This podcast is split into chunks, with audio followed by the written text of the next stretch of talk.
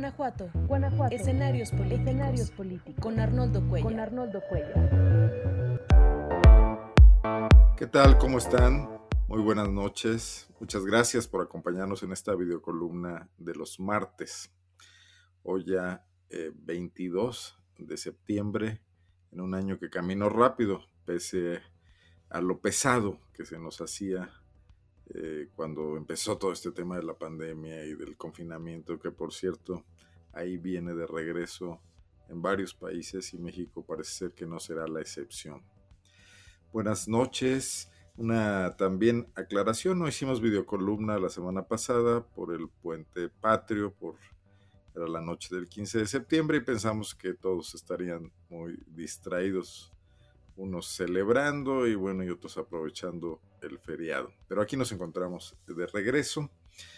Y quisiera empezar con un tema eh, de corte nacional, pero que también tiene sus aristas locales, que es la polémica que hemos visto en días recientes entre el presidente de la República, Andrés Manuel López Obrador, desde luego sus seguidores, que son muchos en el país, de diverso calibre, populares, intelectuales, periodistas en los medios de comunicación, etcétera, y un grupo importante de lo que podríamos llamar la inteligencia mexicana, la intelectualidad mexicana, eh, pues encabezada por dos hombres eh, de trayectoria importante como Héctor Aguilar Camín, director de la revista Nexus, historiador y novelista, también eh, analista y hombre público con una presencia importante durante las pasadas décadas eh, director de esta revista Nexos, que ha sido fundamental en la historia intelectual de México, y el otro, Enrique Krause, de alguna manera el heredero de Octavio Paz, el que siguió a su muerte dirigiendo la revista Vuelta y después la convirtió en la revista Letras Libres, más enfocada en literatura, pero desde luego también en política. Krause también es historiador y además es ingeniero, tiene las dos carreras. Eh, bueno, ellos han recibido un embate directo de Andrés Manuel López Obrador junto con otros eh, periodistas, analistas, hombres de empresa a los que señala como conservadores y fundamentalmente los acusa de haber sido privilegiados por contratos y por tratos especiales en anteriores gobiernos a partir de Carlos Salinas de Gortari, incluso quizás desde antes. Eh, López Obrador hace el énfasis en que esa en la etapa neoliberal que inicia con, con Salinas, aunque también podríamos situarla con Miguel de la Madrid, y desde luego por los gobiernos panistas que se intercalaron en esa historia, el de Vicente Fox y el de Felipe Calderón. En contrapartida, estos intelectuales que han sido duros críticos en los medios donde están, y que incluso lo fueron desde antes de que López Obrador llegara al poder, señalando y subrayando su populismo y el peligro que esto podría significar para el país, pues han dado una respuesta a través de un desplegado que firman 650 personas aproximadamente, que ya es hoy muy conocido eh, y muy debatido sobre los peligros a los que López Obrador somete, mm, digamos, a la democracia mexicana al criticar a sus críticos. Esto se identifica como un ataque directo desde el poder. Yo quisiera hacer varias consideraciones al respecto. La polémica es válida, es fuerte, es interesante eh, está muy bien que se presente en, esta forma y debería haberse presentado mucho antes en México. Y no pasó. Una reacción como la que hoy vemos de esta eh, intelectualidad mexicana, no la vimos de esta manera, como con esta virulencia, en las duras épocas del priismo, del ogro filantrópico, como lo eh, definió Octavio Paz, con el que esta intelectualidad se llevó bien llegó a acuerdos y negociaciones, le realizó críticas periféricas. Recordamos aquella famosa portada de la revista Vuelta encabezada como la División del Norte, cuando algunos estados en los años 80 del siglo pasado empezaron a tener votaciones a favor del PAN, señaladamente Chihuahua, en, una, eh, en un fraude electoral, según hoy se sabe, que, mantuvo al PRI en el poder y derrotaron a Luis H. Álvarez a Francisco Barrio Terrazas también. Eh, bueno, había crítica, pero no esta oposición directa a un régimen que sin duda ejerció la censura a placer y por la vía quizás más perversa, la del control de los medios de comunicación a través de los favores económicos de gran calibre a los propietarios de los medios y también la corrupción de la prensa en sus infanterías, el reparto de dinero a los medios de comunicación y la creación de mecanismos perversos de chantaje, eh, donde los periódicos que surgían como críticos eran rápidamente identificados como los que eh, querían entrar al reparto del pastel y se sucedían estas dinámicas que terminaban por crear un círculo cerrado entre prensa y gobierno, donde los ausentes eran los ciudadanos, los lectores. Y quizás por eso México tiene la prensa que padecemos, debilitada, con escasa circulación, con un perfil profesional más bien endeble, refiriéndonos al grueso de los medios de comunicación, de donde hay desde luego notables excepciones de periodismo de calidad. Bueno, todo eso está hoy en quiebra, está en movimiento. Eh, hay que señalar que el panismo que llegó a gobernar el país en el año 2000 con Vicente Fox no, no logró eh, sacudir los cimientos de esas formas perversas de hacer política más bien las aprovechó. Desde luego Fox fue un presidente criticado por los medios mucho más que sus antecesores merecidamente en muchos de esos casos. Era un político inexperto, lenguaraz, hablantín y luego muy poco efectivo en, la práctica, en las acciones, sobre todo en el terreno político, donde llegó y rehizo las viejas alianzas y complicidades del PRI. Calderón, que se llevó duras críticas por el tema de la guerra contra el narcotráfico de un sector de los medios, no de todos, tenía más mano dura y más oficio político, pero tampoco logró establecer una nueva forma de relación con los medios de comunicación. Peña Nieto, no se diga, regresaron los esquemas de la gran, gran corrupción eh, de la prensa, de los medios de comunicación, a través de una gran cantidad de dinero. Solo hay que recordar cómo fueron contados los medios de comunicación que compartieron el reportaje de Carmen Aristegui sobre la Casa Blanca, como la mayor parte de la gran prensa mexicana ni siquiera lo mencionó hasta que vinieron las respuestas que trataban de corregirle la plana a Aristegui. Como muy pocos de ellos eh, hicieron patente el acto de represión que fue el cese del noticiero de Carmen Aristegui, el despido de Carmen Aristegui de MBS, y como muchos lo justificaron como un simple pleito entre un patrón y un empleado, la ruptura de un contrato, y nunca se vio eso como una batalla por la libertad de expresión. Hoy tenemos otro escenario. López Obrador ha eh, generado una oposición en muchos de estos estamentos que tenían una muy buena relación y una forma de vida provechosa y beneficiosa dentro de los esquemas priistas y panistas y tiene una oposición dura a la que confronta y le contesta y la agrede, eh, hay que decirlo con todas sus letras, o la, o la descalifica la estigmatiza también en ocasiones, la llama, eh, los llama conservadores, eh, ha llegado a mencionar que el Reforma es un pasquín inmundo, excediéndose notablemente en sus juicios, porque no lo sustenta nada, salvo que haya ahí una confrontación abierta. Sin embargo, López Obrador, y hay que dejarlo claro, hasta hoy no ha ejercido actos de censura sobre todo este escenario que está ocurriendo. Pueden señalarse como excepciones la torpe sanción a la revista Nexos por un tema administrativo por parte de la Secretaría de la Función Pública, que sí se ha visto como un paso en falso en el sentido, en la línea de una represión a los medios. Ya bastaba con que hubieran cesado los grandes contratos que recibió esa revista de publicidad y la compra de miles de ejemplares para establecer claramente que había distancias entre la forma de hacer las cosas en el pasado y en el presente. Ir más allá con una sanción que parece excesiva por para el tipo de falta que fue, si eh, no abona eh, a la imagen que quiere dar López Obrador de respeto a la libertad de expresión y su derecho a contestarle a los medios de comunicación que lo critican. Eh, sin embargo, ese debate seguirá ahí, estará ahí, tendrá usted, eh, como yo los tengo, juicios con respecto a una y otra postura. Sabemos quienes eh, pensamos que ni unos ni otros tienen la razón, ni López Obrador, ni esta prensa que se queja de él, que hay muchos matices en medio que nos están viendo y que en general a la prensa mexicana le hace falta una gran oxigenación, una gran maduración, a sus empresarios sobre todo, porque bueno, pues los reporteros no tienen la culpa de las grandes decisiones editoriales, ni los trabajadores de las mesas de redacción, ni los colaboradores editoriales sino los altos directivos que han convertido a los medios de comunicación en grandes negocios por sí mismos o atados a otro tipo de empresas. Sin embargo, tampoco López Obrador está actuando de forma contundente para tratar de oxigenar la opinión pública, la vida de la opinión pública en México. Y me refiero a algo muy concreto.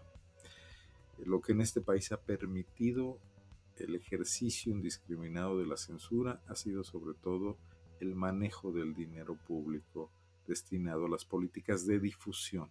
Grandes cantidades de dinero aumenta mucho en algunos regímenes como en el de Enrique Peña Nieto a nivel federal o en los estados, como aquí ocurrió con Juan Manuel Oliva, con Miguel Márquez y sigue ocurriendo hoy con Diego Sinue. Atar a los periódicos mediante los contratos publicitarios para controlar sus líneas editoriales es una práctica común en México. El antídoto contra eso sería que hubiera reglas claras para el manejo de la publicidad gubernamental a todos los niveles, desde el municipio más humilde hasta el gobierno de la República. Que se contrataran espacios por sus características, su penetración, su importancia, su presencia, sus premios internacionales, por una serie de criterios que pueden muy bien objetivarse y que se eh, abrieran también eh, los, eh, las licitaciones públicas para que los contratos de publicidad, dependiendo de su contenido, fueran a los medios que pudieran hacerlos llegar mejor a, a los públicos. Y no tiene que ver únicamente las grandes audiencias, la televisión, quizás la radio, porque hay otros mensajes que van destinados a determinadas audiencias específicas y ahí podrían llegar muy bien otros medios de comunicación en esa inmensa bolsa que con Enrique Peña Nieto creció de forma inimaginable. Se habla de, puede, puede que me equivoque, pero de más de 30 mil millones de pesos gastados en el sexenio.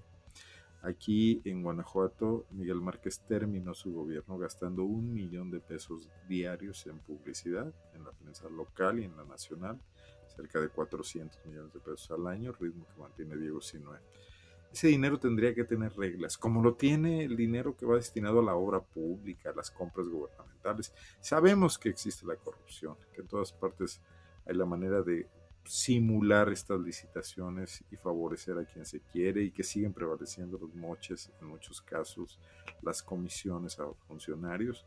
Y en Guanajuato el encargado de eso durante el sexenio pasado fue el gallo Barba, compadre del gobernador Márquez, Rafael Barba Vargas, se encargaba de ser un filtro para el gasto gubernamental en muchos rubros, compra de, de, estas tabletas que se regalaban en primaria, compra de uniformes, compra de mochilas para los programas de prevención, eh, obra pública, compra de medicamentos, incluso el programa Escudo que mucho hemos mencionado en el pasado y que he escrito yo mucho sobre ello. Ponerle reglas claras a la publicidad gubernamental hacerla auditable y supervisable, no solo por las instancias que se dedican a ello, como la Secretaría de la Función Pública o la Auditoría Superior, sino también por el público, por, por las audiencias, por el ciudadano común y corriente, que rápidamente pudiera recurrir y ver cuánto se le ha pagado a cada medio y por qué. ¿Cuál es la causa de esos pagos? ¿Cuándo a alguno no se le ha pagado nada y por qué también? Incluso más allá, el ciudadano tendría derecho a conocer el alcance de los medios. Hoy sabemos que las revistas Nexos o Letras Libres le vendían al gobierno miles de ejemplares en suscripciones, que es una circulación falsa, porque eso va a arrumbarse cuando bien les va en bibliotecas, cuando mal en bodegas, y esos tirajes no sirven de nada, inflan una circulación. Aquí tenemos un ejemplo muy claro la alcaldesa de León del PRI, Bárbara Botello, compraba mil eh, suscripciones diarias del periódico El Sol de León y parece ser que eran las únicas que se leían, las repartían, las regalaban en las colonias, las tiraban por las puertas, literalmente, porque a veces ni siquiera había quien las recogiera. Y eso le daba vida a este periódico que prácticamente ya no tiene circulación, en un acuerdo para que la OEM se portara eh, benevolente con la alcaldesa de León. Y bueno, pues esto pasa con muchos otros medios de comunicación. Y en ese sentido López Obrador no ha avanzado ni un milímetro. Si López Obrador quisiera ser diferente a sus antecesores, tendría que caminar en ese sentido. Y eso dejaría atrás, dejaría minimizado este falso debate sobre si impulsa o no la libertad de expresión, sobre si la restringe o no. Y nos haría caminar hacia una sociedad más moderna, más civilizada y más democrática. Es lo que quería comentar el día de hoy.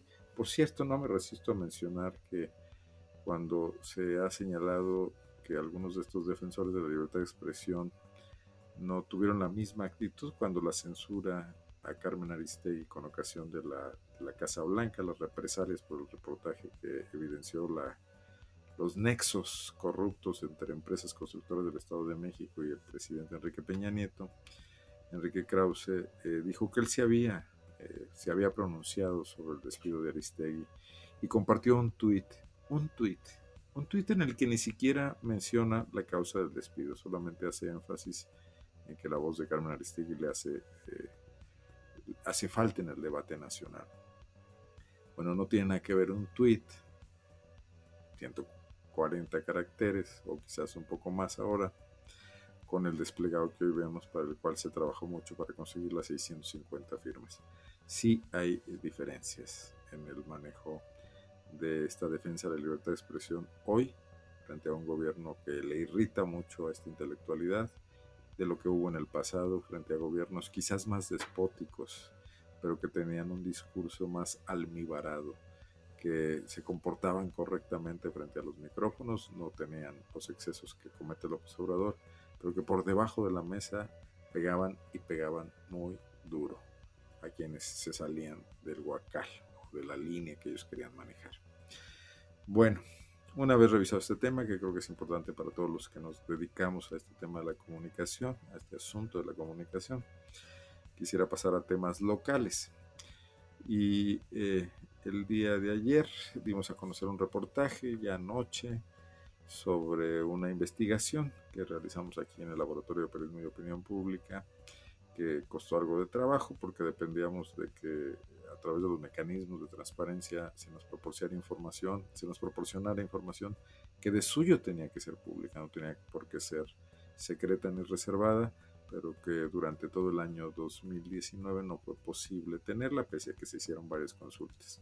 Ya en este 2020, insistiendo, se logró una respuesta donde pudimos conocer el contrato mediante el cual el gobierno del estado de Guanajuato ocupa las oficinas de un edificio corporativo de negocios, un edificio privado instalado en el puerto interior de Guanajuato, en el municipio de Silao, lo que se ha dado en llamar el distrito de negocios o business district, como les gusta eh, anglizar a muchos de nuestros mercadólogos, eh, en una zona donde hay hoteles, hay restaurantes y este edificio de oficinas.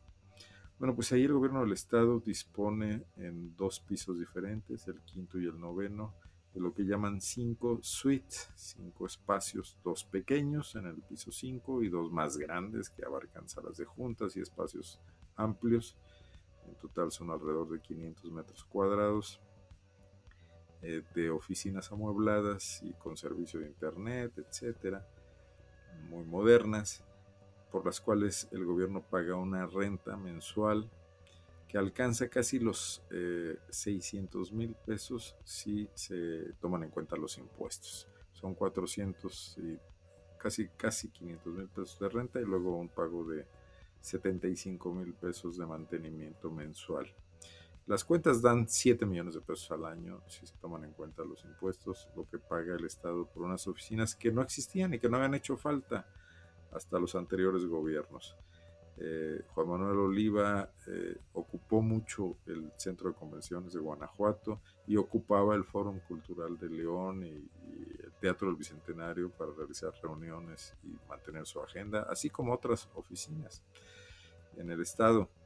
Eh, Miguel Márquez igualmente, nadie dispuso además de, de un espacio como este adicional pagado a costa del erario.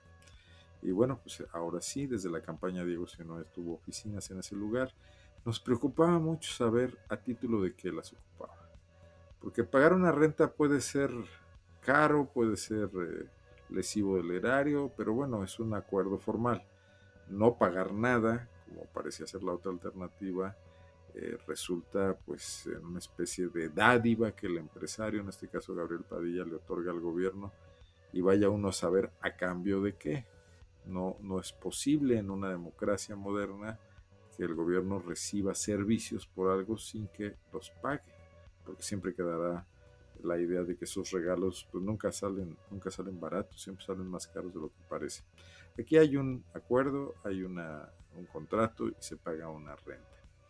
Es importante saberlo, es importante transparentarlo. Ahí está ya, gracias al mecanismo de transparencia, con algunas limitaciones, porque por ejemplo el contrato que nos fue entregado contiene muchos subrayados negros, muchos, muchos eh, testados, como se les llama, donde no aparece información que no tendría por qué estar oculta. Por ejemplo, qué funcionarios ocupan esas oficinas. Se habla del secretario de gobierno, pero todos sabemos, todos los funcionarios de este gobierno, todos los alcaldes, muchísimas eh, figuras de la sociedad civil, empresarios, saben que ahí despacha el gobernador Diego Sinoe. Bueno, eso no apareció en el contrato, seguramente está, pero está debajo de estos subrayados negros. Es buena la transparencia en la vida pública, pero además eh, es bueno saber las razones del gasto público.